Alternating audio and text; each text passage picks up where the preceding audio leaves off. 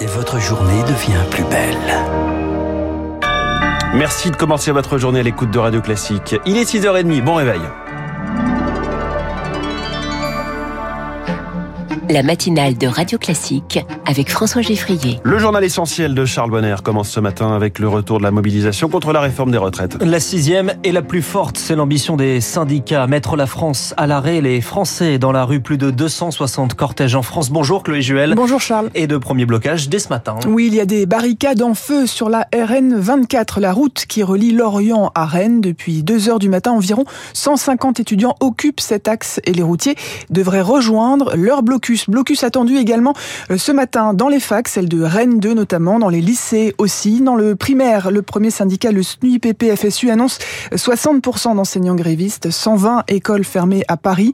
Dans les transports, c'est un TGV sur 5 en moyenne, un Ouigo sur 4. Ça, c'est pour le réseau national. C'est encore pire en région, 2 TER sur 10 en moyenne.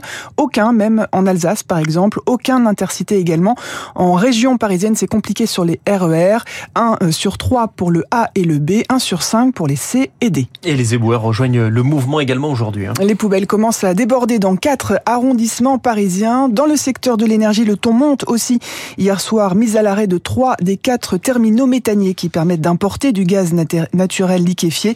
Une mise à l'arrêt pour 7 jours. Et dans les raffineries, les grévistes vont bloquer les expéditions de carburant vers les dépôts, ce qui pourrait dans la durée provoquer une pénurie comme en octobre dernier. Et pour cette journée, le but est clair, pas une seule journée de mobilisation, mais des grèves reconductible. Mais pour tenir, encore faut-il en avoir les moyens. Les syndicats comptent donc sur les dons aux caisses de grève, Lauriane, tout. 141 millions d'euros. C'est un vrai trésor de guerre dont dispose la CFDT. Le syndicat réformiste met de côté depuis près de 50 ans et pioche peu souvent dans sa tirelire pour soutenir les grévistes. C'est plus pour l'aide juridique au prud'homme, reconnaît le gestionnaire de cette caisse, financée par les cotisations des adhérents. On a de quoi indemniser 35 heures de grève pour chacun de nos membres, assure le syndicaliste, à hauteur de 7,70 euros de l'heure. Une autre caisse de grève bat des records en ce moment sur le site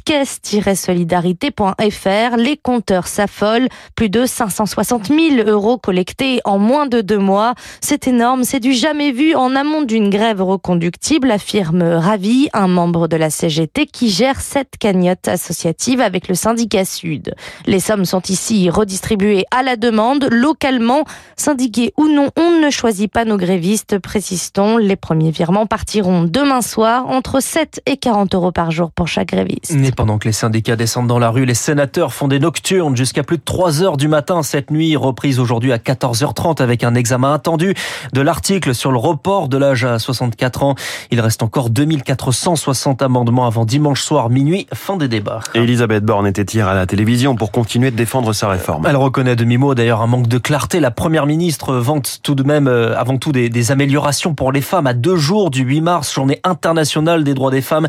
C'était d'ailleurs le cœur de son intervention sur France 5 et une annonce. Nous allons mettre en place un remboursement par la sécurité sociale des protections périodiques réutilisable à partir de l'an prochain. Et ce sera pour les femmes de moins de 25 ans en pharmacie et sans prescription. Autre annonce, la création de pôles juridiques spécialisés dans les violences conjugales. Justement, à l'Assemblée nationale, discussion sur une proposition de loi aujourd'hui portée par le groupe Renaissance sur une peine d'inéligibilité obligatoire pour certaines violences, dont les violences conjugales quelques mois après l'affaire Katnins. C'est euh, justement une maladie qui touche une femme sur dix, l'endométriose. Maladie gynécologique qui provoque de vives douleurs pendant les règles. Une semaine européenne de prévention est consacrée justement à l'endométriose dont la prise en charge s'améliore selon Yasmine Kando de l'association Endo-France. Des filières de soins dédiées à l'endométriose vont être mises en place dans chaque région de France. Il y aura un maillage territorial entre des médecins généralistes, des sages-femmes, des gynécos en ville vont pouvoir se former, monter en compétences pour être à même de mieux diagnostiquer l'endométriose et de mieux la prendre en charge. Aujourd'hui, il n'y a pas de traitement curatif. On essaye de freiner le développement de la maladie, on intervient sur les douleurs. Tant qu'on ne connaît pas bien les mécanismes qui entraînent l'endométriose, c'est difficile d'avoir un traitement bien ciblé euh, pour l'endométriose. Propos recueillis par Charles Ducrot. Le constat, un enfant apparaît sur 1300 photos publiées en ligne avant l'âge de 13 ans. La réaction, c'est cette loi votée hier à l'Assemblée nationale qui introduit une notion de vie privée de l'enfant dans le Code civil. Une loi, Victoire Fort, avant tout pédagogique. Ce texte veut rappeler que les parents sont les garants de la protection de l'image des enfants sur les réseaux sociaux. Or, trop souvent, ils publient des clichés sans trop se soucier des paramètres de sécurité. Et voilà cette jolie photo de vacances détournée par des pédocriminels. L'association Caméléon lutte contre les violences faites aux enfants. Sophie Tassim, responsable de la mission sociale France. Sur les réseaux pédocriminels, on estime qu'environ 50% des contenus qui s'échangent sont autoproduits. C'est-à-dire qu'en fait, ce sont des images récupérées en qui sont diffusées par les parents, les jeunes ou leur entourage. Ça peut être des photos très ordinaires et banales euh, sur lesquelles peuvent fantasmer les pédocriminels. Un conseil, parlez aux grands-parents, aux oncles et tantes qui peuvent naïvement partager des photos à leur tour sans sécuriser les paramètres. Éviter tout ce qui est localisation, tag, etc. sur des lieux. Éviter les tenues dénudées, les enfants tout nus, en couche culotte, en maillot de bain parfois.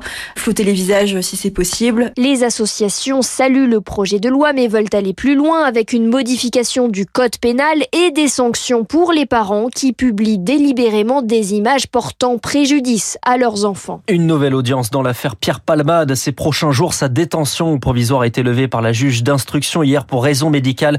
Le parquet fait appel et suspend donc cette décision. Un trimestre anti-inflation qui va débuter le 15 mars. L'expression est de Bruno Le Maire qui, à défaut d'imposer un panier de produits, va laisser la grande distribution proposer des prix bas sur une centaine de produits du quotidien.